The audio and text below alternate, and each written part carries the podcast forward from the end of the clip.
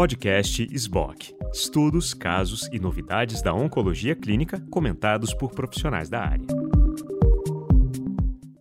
Olá pessoal, sou Carolina Alves, editora do SBOC Review, e hoje vamos discutir os highlights da ASCO GU 2021 com um time de urologistas, doutora Karine Martins da Trindade, formada pelo Instituto do Câncer do Ceará, doutora Mariana Fontes Dias, formada pelo INCA, doutora Tércia Vilas Boas Reis, formada pela Universidade Federal de São Paulo, e doutora Júlia de Stefani Cassiano, formada pelo ICESP.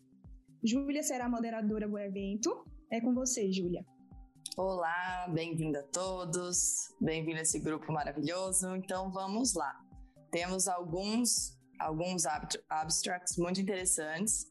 Eu acho que a gente poderia começar com próstata, falando mais sobre próstata, o estudo ACES, que avaliou, ele tem um racional interessante de combinação, né, de duas terapias antiandrogênicas. Eu acho que muitas pessoas tinham uma expectativa, mas eu quero ouvir de vocês também o que vocês acharam da apresentação, do, dos resultados. Então, é, olá a todos, meu nome é Tessia, como a Carol apresentou. Eu queria inicialmente agradecer o convite da SBOC. Então, Júlia, o estudo ACES, né, foi um estudo de fase 3, que comparou o uso dessa combinação de apalutamida e abiraterona versus a abiraterona com o placebo, e num cenário de câncer de próstata metastático resistente à castração, é, que trouxe aí uma perspectiva de uma melhoria de resultados. Na verdade, o estudo ele foi sim positivo, né? Ele é positivo porque ele tinha como desfecho primário a sobrevida livre de progressão radiológica. E o que fica aqui para a gente discutir é porque ele não teve um benefício em relação à sobrevida global. Então, foi semelhante entre os dois grupos a sobrevida global. E aí fica a discussão se realmente essa sobrevida livre de progressão é, radiológica, a gente estaria somente antecipando a, a exposição a esses pacientes dessas drogas é, mais ativas, né, para um, um, desfecho de, de, como que isso ia se transformar na, na radiologicamente falando, mas qual é o real impacto e benefício clínico do paciente, como a gente teve a sobrevida global semelhante entre os grupos, eu acho que ainda fica um questionamento. Não, não muda, eu acho, com esses resultados, apesar de ser um estudo positivo, não mudaria de, de imediato assim a nossa prática clínica. Eu concordo com você, além da sobrevida global também não ter sido atingida, outros endpoints também interessantes na nossa prática também foram semelhantes no braço monoterapia com a combinação. Então, tempo para quimioterapia, controle de dor, tempo para progressão da dor, também para uso crônico de opioide, eles foram semelhantes entre os braços, né? Além disso, eu queria ouvir a opinião de vocês também. A combinação, claro que nós estamos habituados às toxicidades de ambas as drogas, mas foi observado um aumento do risco de fratura também, além de efeitos é, cardiovasculares. Como que vocês enxergam isso no nosso consultório, assim, na prática? Esse, esse benefício de seis meses em PFS avaliado radiologicamente e com essa toxicidade, também uma toxicidade financeira associada. É, sem dúvida você é, é, falou num ponto importante, né? Que é, ainda mais para nossa realidade Brasil, isso pesa muito, sem dúvida.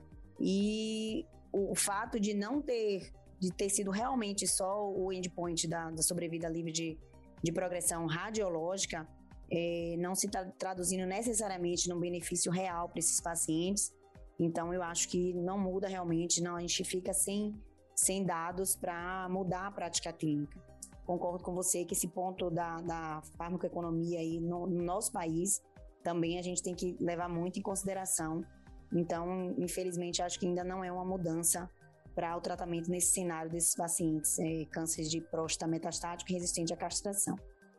Assim, Joia. Ganho, ganho, de toxicidade, aumentar a toxicidade sem ganho de sobrevida global, eu acho que realmente o estudo foi um banho de água fria na combinação.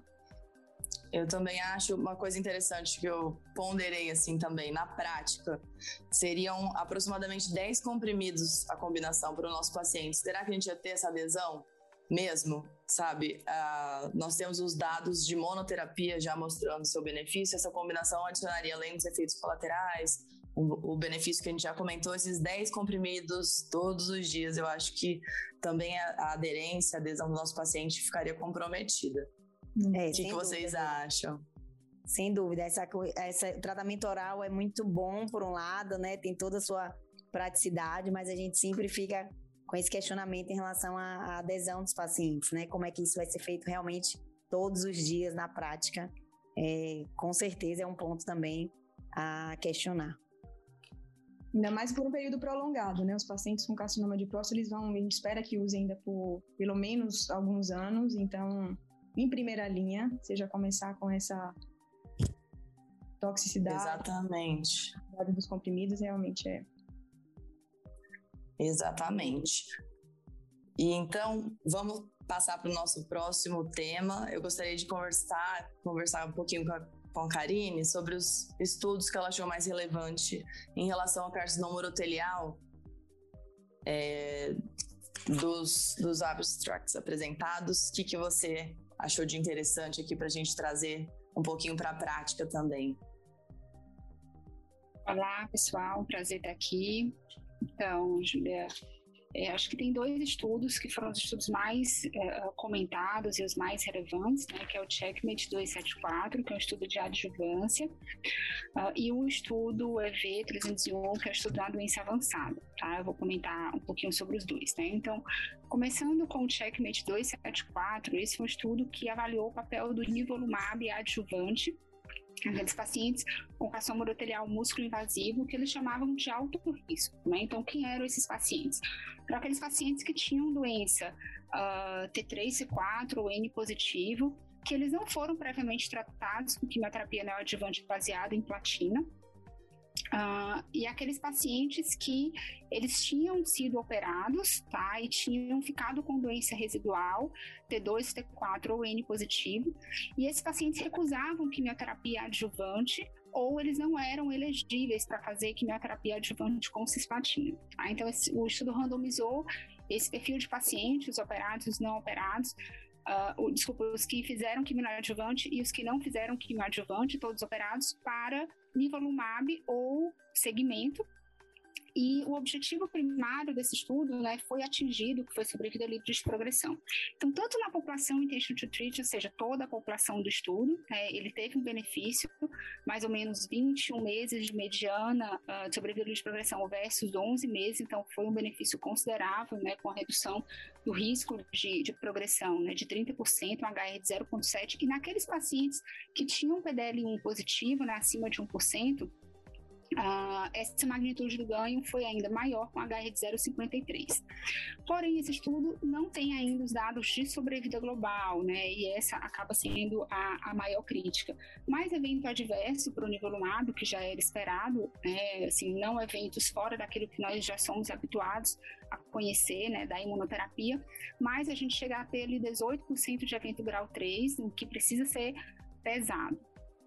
Uh, e uh, os estudo EV301, né, que foi um estudo já na doença avançada, né, outro estudo que eu queria comentar, porque eu acredito que talvez em câncer arterial tenha sido mais importante, porque esse é um estudo que eu acredito que muda né, nossa prática, porque traz mais uma opção de tratamento.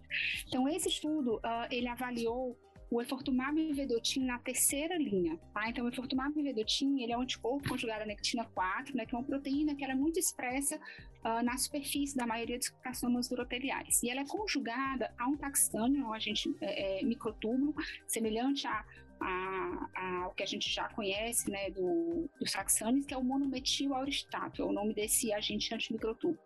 Então, ele entra, né, ele, ele se associa à nectina 4, ele é internalizado na, na célula e aí ele vai agir. Então, esse foi um estudo que avaliou essa medicação nos pacientes que já tinham sido previamente tratados com duas linhas de tratamento, uma quimioterapia com platina e uma imunoterapia. E ele foi comparado com a quimioterapia de escolha do investigador, que poderia ser o paclitaxel, docetaxel ou aviflunídeo. O objetivo primário foi sobrevida global, tá? Que, que na doença metastática, né, a gente já tinha benefício de, da imunoterapia na segunda linha, que é o que a gente tem utilizado, mas a gente ainda não tinha um cenário muito claro do que fazer depois. Então, ele trouxe é, um, um, benefício de mais ou menos 18 meses de sobrevida, 12 meses de sobrevida global para os pacientes que fizeram efortumab vedotin versus em torno de 9 meses para quem fez quimioterapia, né, com redução do risco de morte em torno de, de 30%. Houve também benefício em sobrevida livre de progressão e em taxa de resposta, ou seja, o estudo atingiu todos os seus endpoints, além do endpoint primário, né? uma taxa de resposta importante, em torno de 40%, com 5% de respostas completas, versus uh, ah, 18% de resposta para quem fez quimio. É importante lembrar que isso vem né, com peso, que é o peso de toxicidade, então não é uma droga muito fácil. Lembrando que é uma quimioterapia, então tem as suas toxicidades de químio e algumas toxicidades mais uh, peculiares né, do, dessa medicação nova, que é a hiperglicemia, o racho cutâneo. Os pacientes também tinham alopécia, uh, neuropatia, provavelmente porque já tinham usado a, a platina na primeira linha. Então, uh, é preciso ficar de olho também nos eventos adversos que foram considerados equivalentes à químio em termos de, uh, de percentual, né, mas um pouquinho diferentes em termos de características. Então, eu acho que esses foram os dois estudos uh, mais importantes, né, esses foram os dados de, de carcinoma que eu queria trazer hoje aqui para a gente discutir. Perfeito. Eu vou puxar um pouquinho lá no Checkmate 274 que você comentou, do nivolumab adjuvante eu queria. Eu fiquei com um pouquinho, uma pulga atrás da orelha, assim. A gente não costuma, a gente não.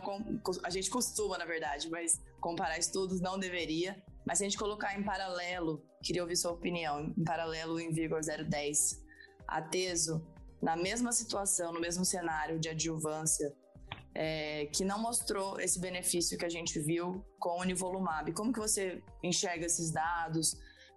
É, não sei, se mudaria sua prática, se você gostaria de esperar mais resultados, menos resultados tão frágeis quanto sobrevida livre de recorrência. Como que você enxergou essa, essa comparação que a gente não deve fazer, mas a gente acaba fazendo na nossa prática, é inevitável. Eu acho que assim que, que a gente viu esse estudo, não tem como imediatamente lembrar do Vigor 010, né? Até porque a apresentação foi muito recente, né? Nasceu do ano passado. Então, é, é, esses resultados realmente são muito conflitantes. E o desenho dos dois estudos né, é, é, é, muito parecido. Então, se a gente, a gente nem, nem tem como justificar, são populações diferentes. Não, as características dos pacientes são as mesmas. Né? Então, um estudo tem o, é, esse estudo tinha 20% de pacientes uh, de trato alto, outro tinha um pouco mais, então de 40%. O percentual de pacientes PDL1 muito parecido nos dois estudos. Então, de fato, as características dos pacientes são muito equivalentes. A gente não sabe realmente por que, que um foi positivo e outro foi negativo. É, talvez pelo imunoterápico, né? A gente tem visto esses resultados conflitantes em bexiga, tanto na doença avançada, Uh, a gente teve agora estudo positivo né, no ano passado na manutenção na primeira linha com imunoterápico. A gente já tinha tentado combinar outros imunoterápicos na manutenção e não tinha dado certo. Então, talvez realmente é, seja uma característica daquele medicamento em si. Né? Os imunoterápicos não são iguais. Eu acho que talvez essa seja a resposta. É, agora, mudar a prática clínica, é, eu acho que ainda é muito precoce. Né? Sobrevida livre de progressão não é um desfecho ideal para a gente utilizar é, na adjuvância, tá? A gente não sabe se isso pode ser compensado lá na frente, né? Se essa medicação for utilizada ali quando o paciente realmente apresentar progressão. Então, eu acho que a gente precisa, sim, ter um pouquinho de cautela. E eu me preocupo também com essa questão dos pacientes recusarem a quimio adjuvante com, com platina, né? Acho que uma coisa é o paciente ser inelegível, ele não poder fazer, outra coisa é ele recusar. Então, eu fico com o receio da substituição, né, da quimio adjuvante, que ainda é o padrão pela imunoterapia, né? Então, acho que a gente tem que ter cautela antes de, de, colocar isso em prática, esperar um pouquinho mais os dados. Acho que talvez no paciente, no caso de exceção, paciente que não possa utilizar químio, mas para mim ainda não muda a prática. Não sei o que, que vocês acham, se são mais ou menos assim. Eu concordo com você, vocês. O que, que vocês. Realmente.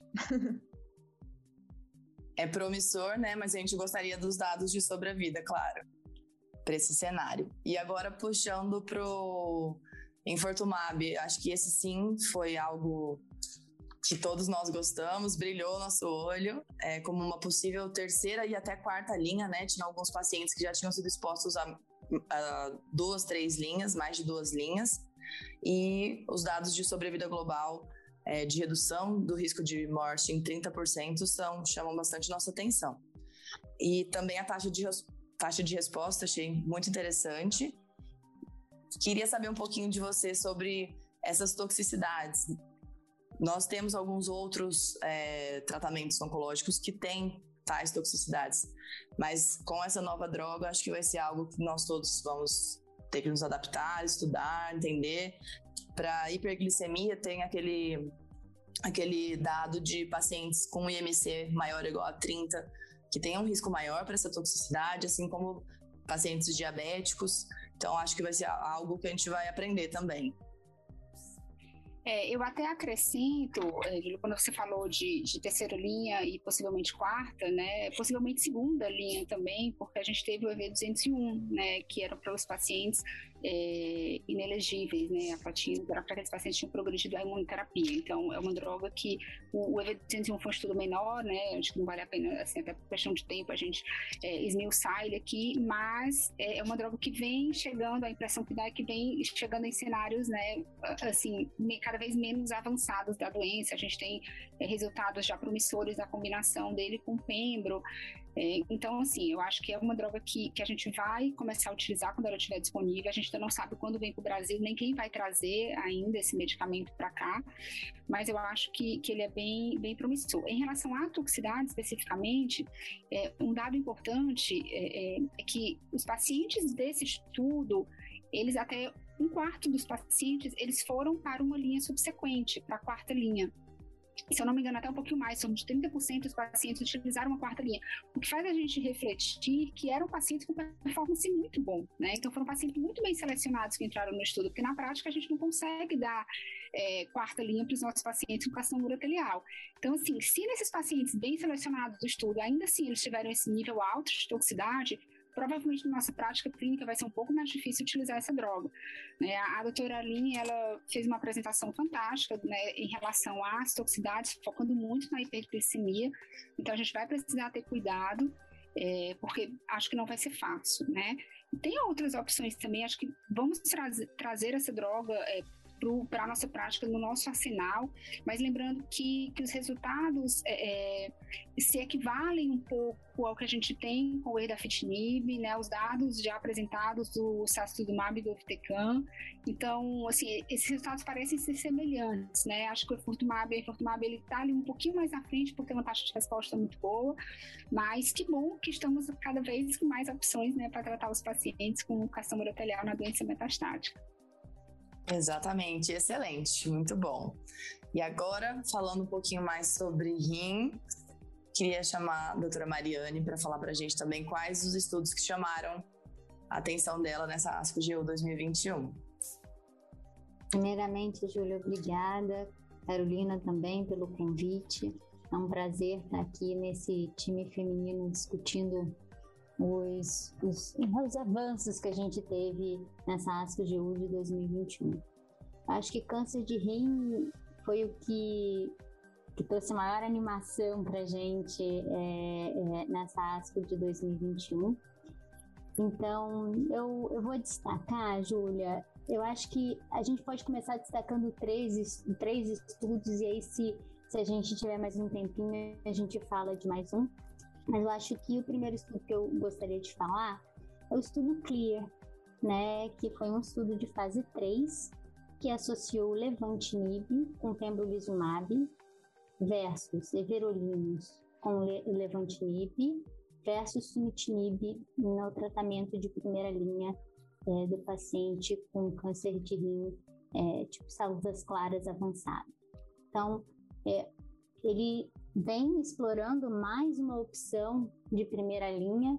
Né? A gente teve um avanço enorme nos últimos tempos, com várias combinações sendo aprovadas, ipinivo, né, o pembro e axi, né, é, tivemos dados também do, do Avelumab e axitinib sendo apresentados, e mais recentemente no Volumab com capecitinib.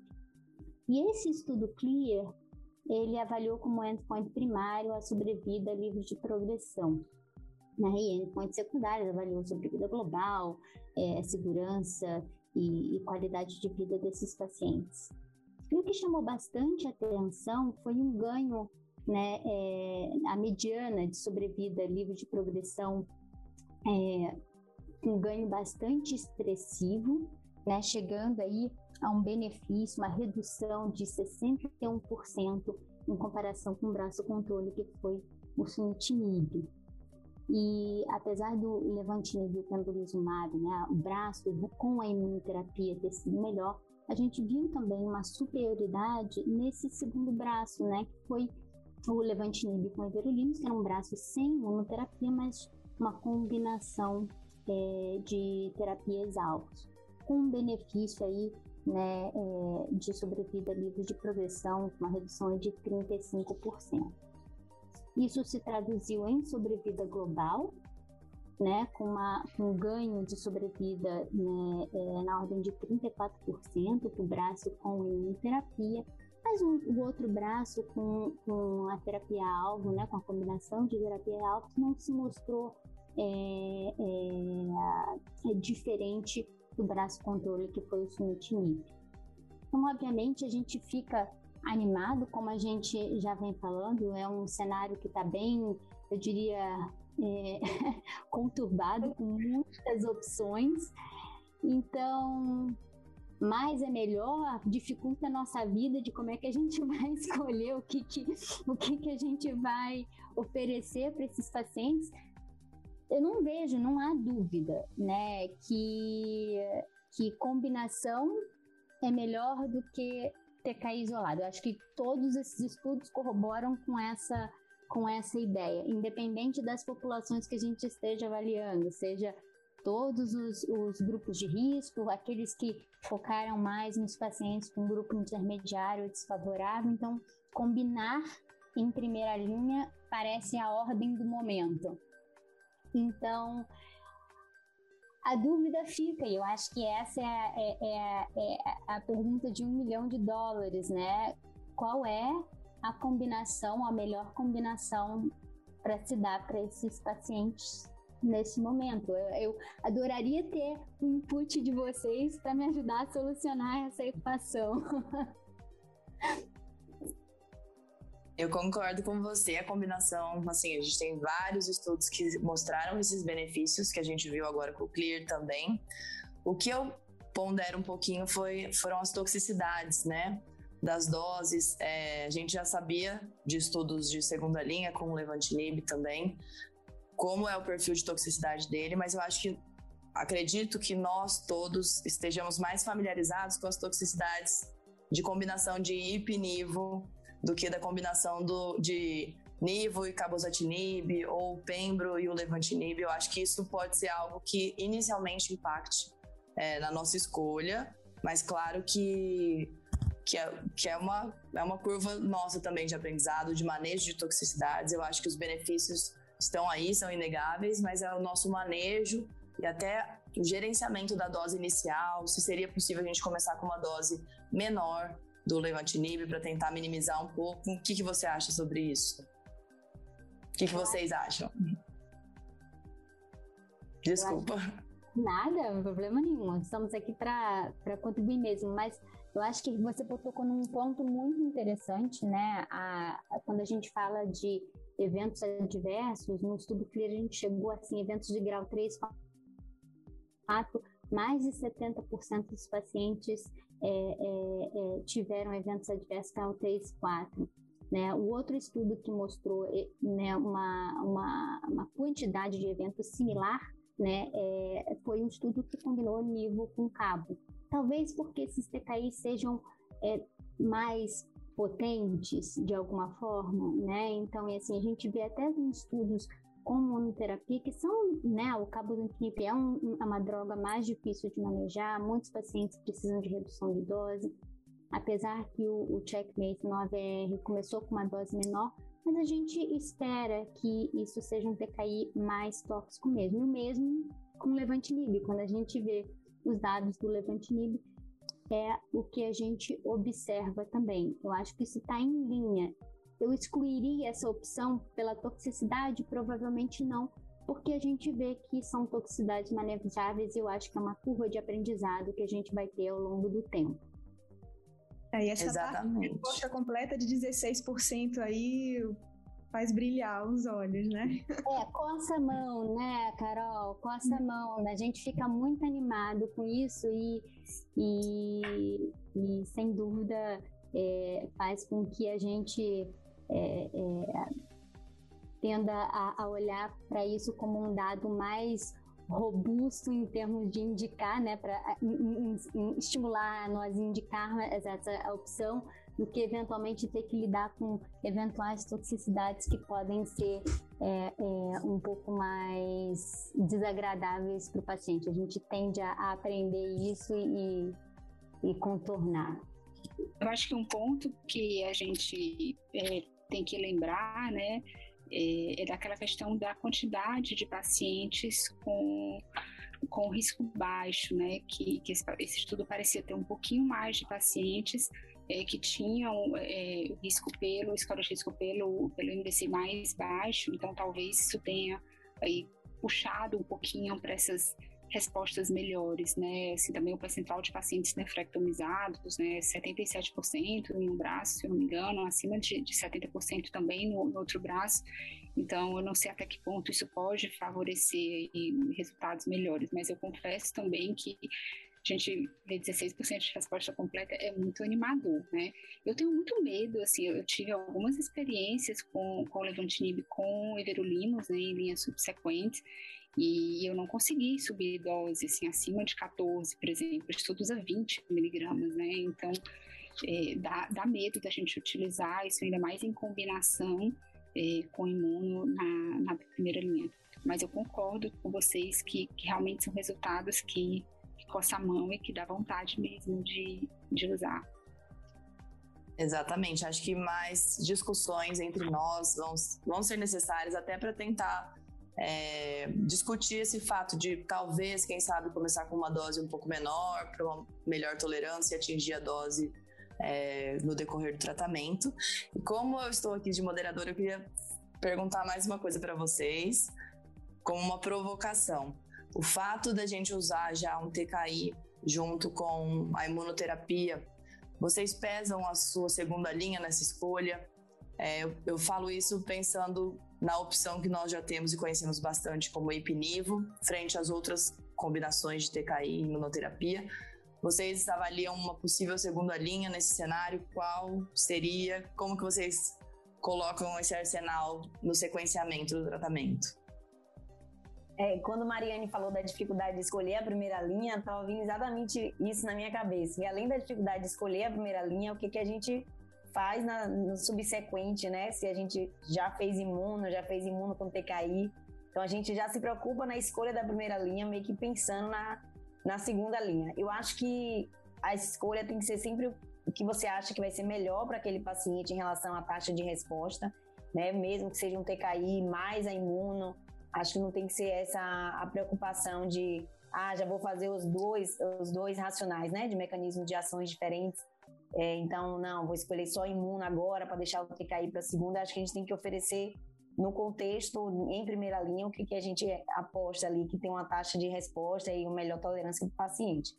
É, continua sendo difícil a, a, resposta. A gente não tem a resposta do que é melhor na primeira linha e muito menos o que é terapia subsequente, né? Qual é essa sequência adequada.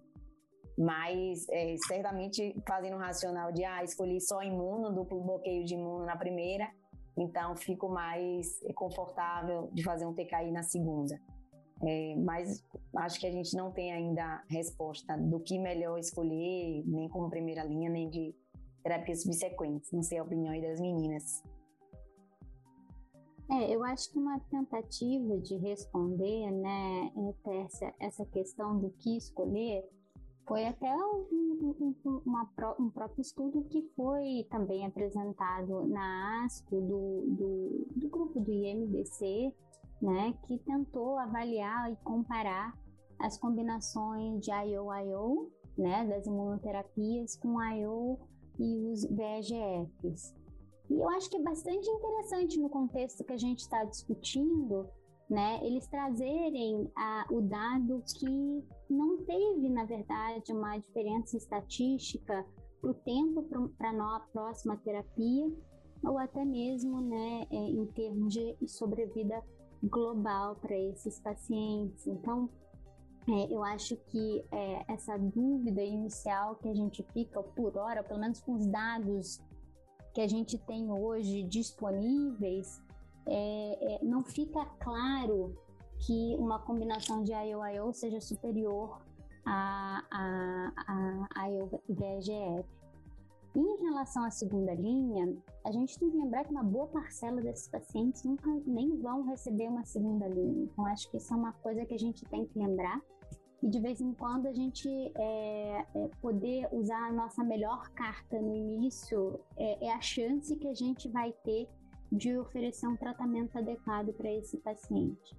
E, obviamente, as linhas subsequentes, eu acho que os dados vão surgir com o tempo, uma vez que a gente começar a usar de forma sistemática as combinações a longo prazo, a gente vai começar a entender como sequenciar melhor esses doentes. Pode ser que a gente não, não tenha um estudo é, é, propriamente dito de sequenciamento, mas talvez, né, dados retrospectivos, a gente consiga entender ou pelo menos ter sugestões do que, que do que, que qual é a melhor sequência a, a, se fazer ou se simplesmente expor os pacientes a todas as opções possíveis é o que é o que é o que vale, né?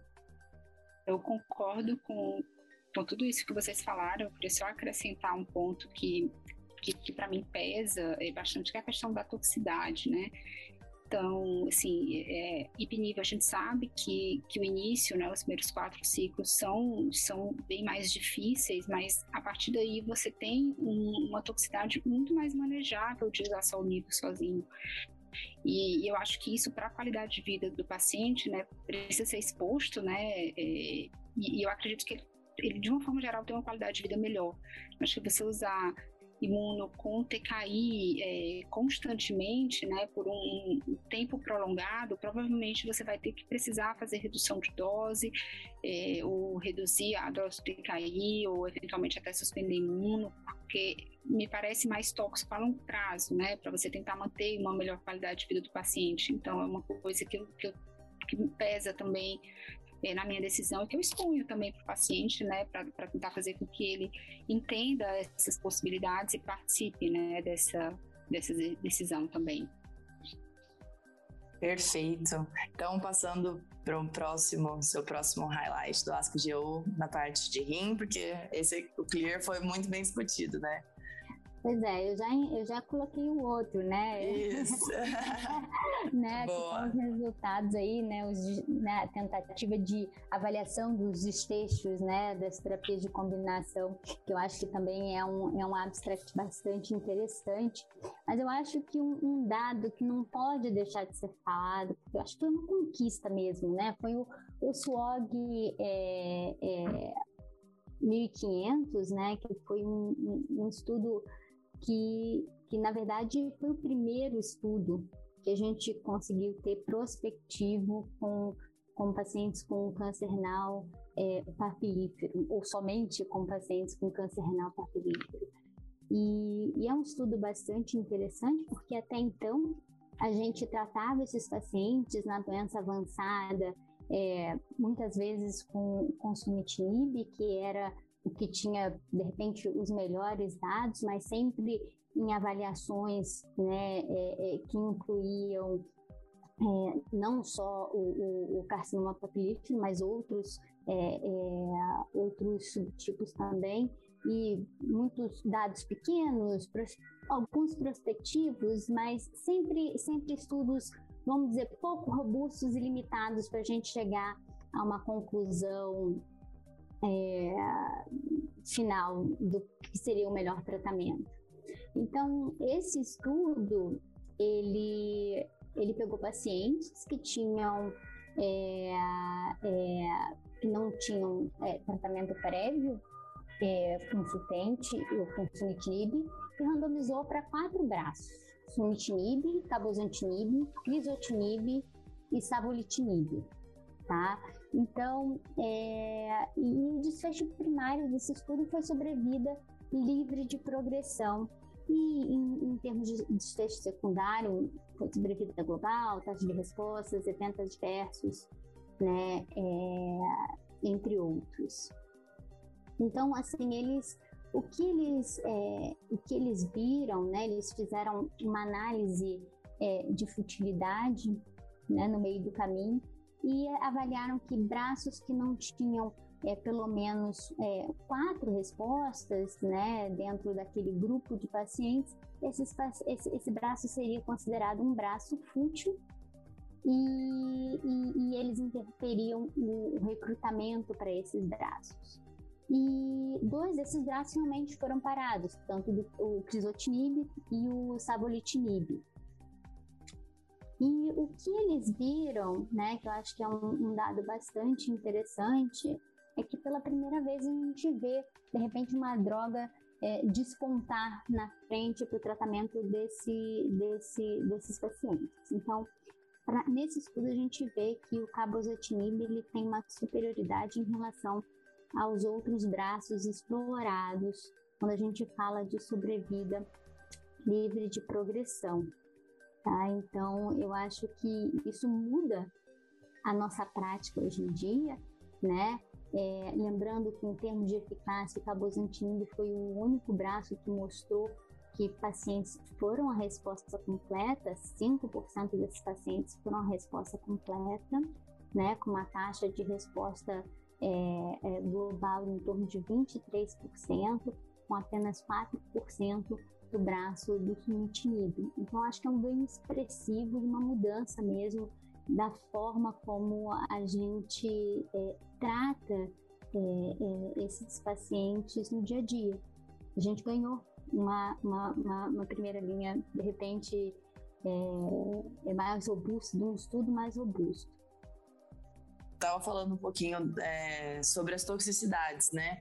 Tanto o sunitinib quanto o cabozantinib tiveram toxicidades grau 3 e 4 elevadas, né? 74%, quase 70% no sunitinib, 69%. Acho que é mais a questão de, mais uma vez, a gente aprender esse manejo, gerenciamento das doses. Ele permitia aquela redução de dose, ele até deixou as reduções de dose permitidas pelo estudo.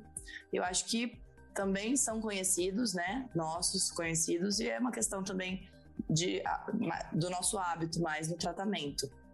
Exatamente. A toxicidade é manejável. A maior parte dos pacientes com cabozantinib vão precisar de redução de dose. A experiência do Gustavo Russia é que cerca de 70%, ou até mais dos pacientes, eles precisam de redução de dose durante o tratamento. E é isso. Acho que primeira linha de papilipro a gente não tem muita dúvida agora. Exato. Acho que são esses os nossos highlights da ASCO-GU, né, meninas? Muito obrigada a todas pela participação. Fiquei feliz com essa urologia feminina.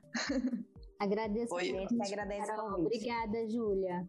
Gostei muito e serve agora para todo mundo. Acho que a gente falou de uma forma prática, que é aplicável, que trouxe para a gente de benefícios no dia a dia, que é onde a gente está frente a frente com o nosso paciente, é onde as coisas precisam ser decididas.